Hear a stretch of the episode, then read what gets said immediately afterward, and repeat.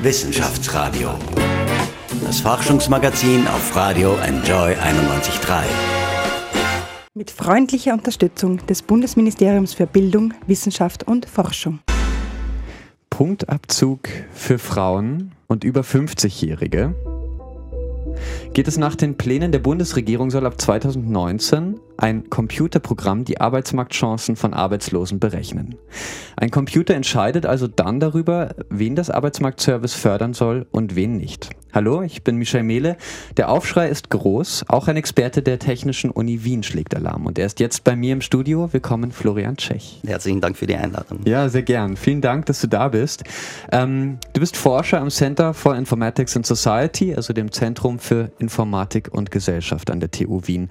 Was siehst du an dieser Maßnahme der Regierung als kritisch an? Naja, ähm, bei algorithmischen Systemen, die unsere Gesellschaft immer mehr und mehr durchdringen, gibt es natürlich eine ganze Reihe an Problemstellen oder schwierigen Aspekten, die uns am Center for Informatics and Society auch jeden Tag äh, beschäftigen. Eins der größten Probleme bei diesen Systemen ist immer die Nachvollziehbarkeit der Entscheidungen wenn wir Computersystemen äh, Entscheidungen über uns als Menschen in der Gesellschaft überlassen, dann müssen wir natürlich sicher gehen, dass diese Entscheidungen korrekt sind. Und sollte es mal nicht der Fall sein, dass das so ist, müssen wir auch eine Möglichkeit haben, einzugreifen und zu sagen, halt, hier ist was schiefgelaufen, sehen wir uns das mal genauer an. In diesem konkreten Beispiel ähm, bei diesem Algorithmus des AMS ist es nun mal so, dass diese Einsicht sehr schwierig bis unmöglich ist. Äh, das System ist ein Machine Learning System, das heißt, es basiert auf Trainingsdaten der letzten Jahre. Ähm, die Berechnungen, die dazu äh, einfließen, sind unglaublich komplex und beziehen Millionen von Datensätzen ein, mit ein. Ähm, selbst für Expertinnen und Experten wie uns ist es sehr schwierig, einzelne Entscheidungen nachzuvollziehen. Und die Überlegung, dass dann ähm, im AMS eine Sachbearbeiterin oder ein Sachbearbeiter auf den ersten Blick sehen kann, hier ist was schiefgelaufen oder nicht, ist schlicht und ergreifend absurd. Das wird so nicht passieren. Verstehe ich. Johannes Kopf, der Chef des AMS, der verteidigt die Maßnahme. Er sagt, das Computerprogramm soll den Sachbearbeitern nur bei ihren Entscheidungen helfen, diese aber nicht für sie treffen. Lassen sich Entscheidungen darüber, wer gefördert und wer nicht, wirklich trennen von den Empfehlungen, die sie dann bekommen? So eine klare Trennung ist mit Sicherheit nicht möglich. Da gibt es auch zahlreiche Studien, die belegen, dass bereits die bloße Anzeige einer solchen Bewertung, also die bloße Existenz eines algorithmischen Systems schon dazu führt, dass die Entscheidung mit beeinflusst wird. Ähm, ich meine, da muss man auch gar nicht groß technisch drüber nachdenken, wie so ein Algorithmus funktioniert, sondern das kann man sich ganz einfach vor Augen halten. Wenn ich ähm, im AMS arbeite als Sachbearbeiter oder Sachbearbeiterin und ein System habe, das mir sagt, wie diese Person zu bewerten ist, ähm, wenn ich dieses System äh, oder die Antwort des Systems als korrekt annehme, dann habe ich keinen Rechtfertigungszwang. Wenn die Entscheidung auch falsch gewesen sein mag, kann ich im Nachhinein immer noch sagen, der Computer hat es gesagt. Wenn ich dem allerdings widerspreche und danach ähm, ein Klient oder eine Klientin kommt und sagt, tu, ich fühle mich ungerecht behandelt, dann habe ich plötzlich einen großen Rechtfertigungsdruck, wie ich beweisen kann, dass ich Recht gehabt habe und nicht der Algorithmus. Ja. Vor allem Frauen ähm, werden benachteiligt. Männer beispielsweise, die Betreuungspflichten haben, werden nicht schlechter geratet. Frauen schon. Und äh, ältere Menschen, über 30-Jährige, über 50-Jährige noch mehr. Das ist ja äh, nach Geschlecht und nach Alter zu unterscheiden. Zu diskriminieren ist ja in Österreich verboten. Kannst du dir vorstellen, dass es ja Sammelklagen gibt von diesen betroffenen Gruppen, weil sie sich diskriminiert sehen? Oder dass das gar nicht durchgeht letztendlich? die Hoffnung wäre natürlich schon, dass ähm, verschiedene Vertreter und Vertreterinnen dieser Bevölkerungsgruppen aufstehen und zu ähm, äh, auch rechtlichen Schritten dagegen einleiten. Die Frage ist natürlich, wie weit sie tatsächlich damit kommen. Ähm, das mhm. Argument, äh, dass äh, die Sachbearbeiterinnen nicht die Möglichkeit oder die Möglichkeit haben, die Entscheidung des Computers zu overriden, ist zwar existent ähm, und ist vermutlich rechtlich ausreichend, ähm, in der Realität wird es halt nicht wirklich dazu kommen.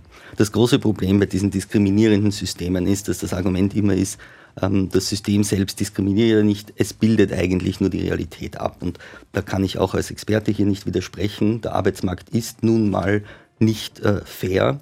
Das Problem bei diesen Systemen ist nur in dem Moment, wo wir sie zementieren, wo wir sie formalisieren, ähm, treten gerne diese Feedback Loops auf. Das heißt, sie ähm, auch wenn die Intention ist, gegen Diskriminierung zu arbeiten, verstärken sie Diskriminierung noch ähm, im Laufe ihres Einsatzes, einfach weil sie sie festschreiben und äh, damit ähm, in einem Zyklus immer und immer wieder dieselbe Diskriminierung angewendet wird. Ja. In einem äh, Future Zone Interview hast du kritisiert, dass ähm, ja, ein solches System, eben ein Algorithmus, auch fehlerhaft sein kann. Was wären denn ein, zwei Beispiele, die es schon gegeben hat? Äh, absolut. Also da gibt es eine ganze Reihe an Beispielen, die zeigen, ähm, dass die Fehlerrate massive Auswirkungen haben kann. Ähm, das plakativeste Beispiel, das mir jetzt auf die Schnelle einfällt, ist ein äh, System aus den USA namens Compass, welches gedacht war, um die Rezidivismusrate, also die Rückfallrate von ähm, Angeklagten vor Gericht zu definieren oder zu unterstützen. Also die Idee dahinter war auch ein Expertensystem zu schreiben, welches Richtern und Richterinnen die Möglichkeit gibt, einzuschätzen, wird dieser Angeklagte rückfällig oder nicht. Das System ist unter massive Kritik geraten, ähm, weil es äh, sehr un unnachvollziehbar war und die Fehlerrate dort auch gar nicht so gut war, mit äh, knapp 60, 61 Prozent. Ähm, wird allerdings trotzdem produktiv eingesetzt und es haben WissenschaftlerInnen dann in weiterer Folge zeigen können, dass das System massive Biases hat, also mhm. ähm, massiv gegen äh, Menschen nicht weißer Hautfarbe diskriminiert. Ähm, und in, äh, was wir daraus irgendwie gesehen haben, ist auch, auch, diese, auch, diesen, auch in diesem Fall war das Argument, die Richter und Richterinnen können die Entscheidung ja ignorieren, was sie aber definitiv nicht getan haben. Das System ist weiterhin im Einsatz und ähm, die Fehlerrate hat sich auch nicht wirklich verbessert. Ja. In Österreich liegt die Trefferquote des Computerprogramms im Schnitt bei 85 Prozent. Das sagt der Chef des AMS Johannes Kopf. Das würde bedeuten, dass immer noch 50.000 Menschen pro Jahr vom Computersystem falsch eingeordnet werden. Konkrete Auswirkungen hätte das insofern, als dass eine bestimmte Zusatzausbildung oder Schulung vom AMS nicht genehmigt wird. Wie kann ein Programm in dieser Art verbessert werden oder sollte es gar nicht dazu kommen, dass man so ein Programm verwendet? Wie ist deine Sicht?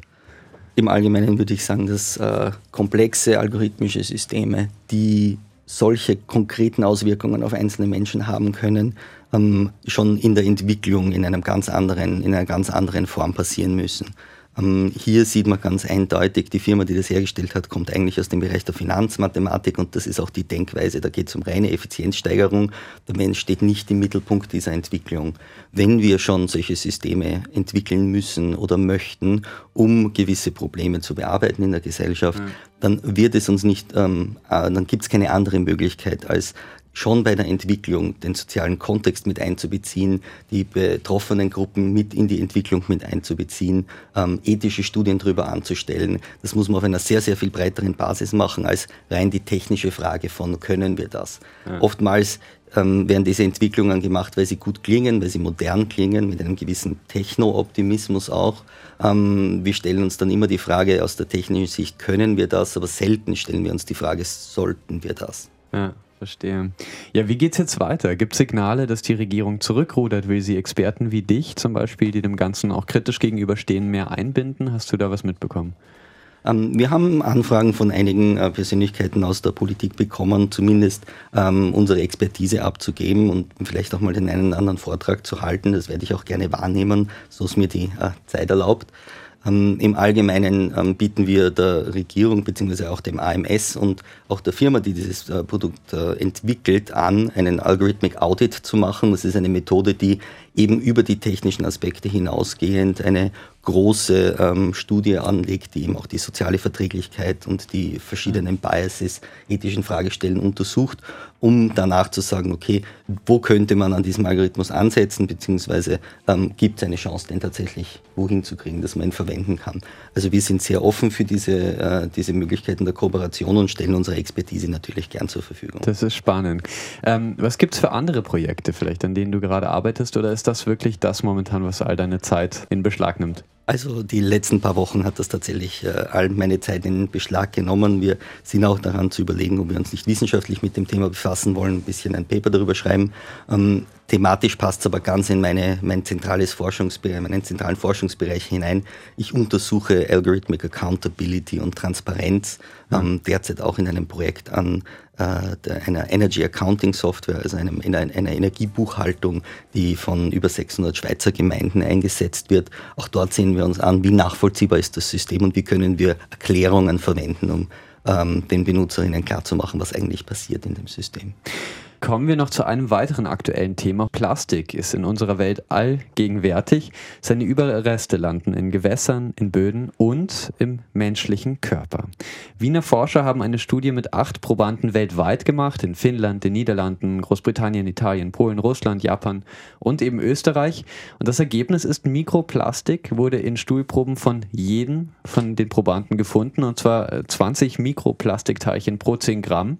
Wie gefährlich das ist, das können die Forscher noch nicht sagen. Florian, denkst du da manchmal drüber nach, irgendwie, wie viel Plastik eigentlich vielleicht du auch aufnimmst? Wir sind quasi möglicherweise alle davon betroffen. Ja, ich denke, Plastik ist eine dieser Zivilisationserscheinungen, die tatsächlich ubiquitär, also wirklich überall mhm. auftritt. Ähm, natürlich denke ich auch darüber nach, wie viel Plastik ich zu mir nehme und versuche mich eher auf äh, Glas als äh, Container ja. für Milch etc. Ähm, zu stürzen. Ähm, Im Allgemeinen ist es halt so, dass wir als Menschen immer mehr ähm, von der Natur weg und in Richtung selbst geschaffener Artefakte gehen. Das heißt, die ja. Symbiose zwischen Mensch und Technik, zwischen Mensch und ähm, synthetisch geschaffenen Materialien geht voran. Deswegen muss ich gestehen, wundert es mich jetzt ganz und gar nicht, dass wir auch Plastik bereits im Körper haben. Ja, verstehe. Vielen ganz Dank, genau. Florian Tschech, äh, für den Besuch im Studio. Herzlichen Dank für die Einladung. Einladung. Wissenschaftsradio, das Forschungsmagazin. Jeden Dienstag von 10 bis 11. Alle Infos unter enjoyradio.at.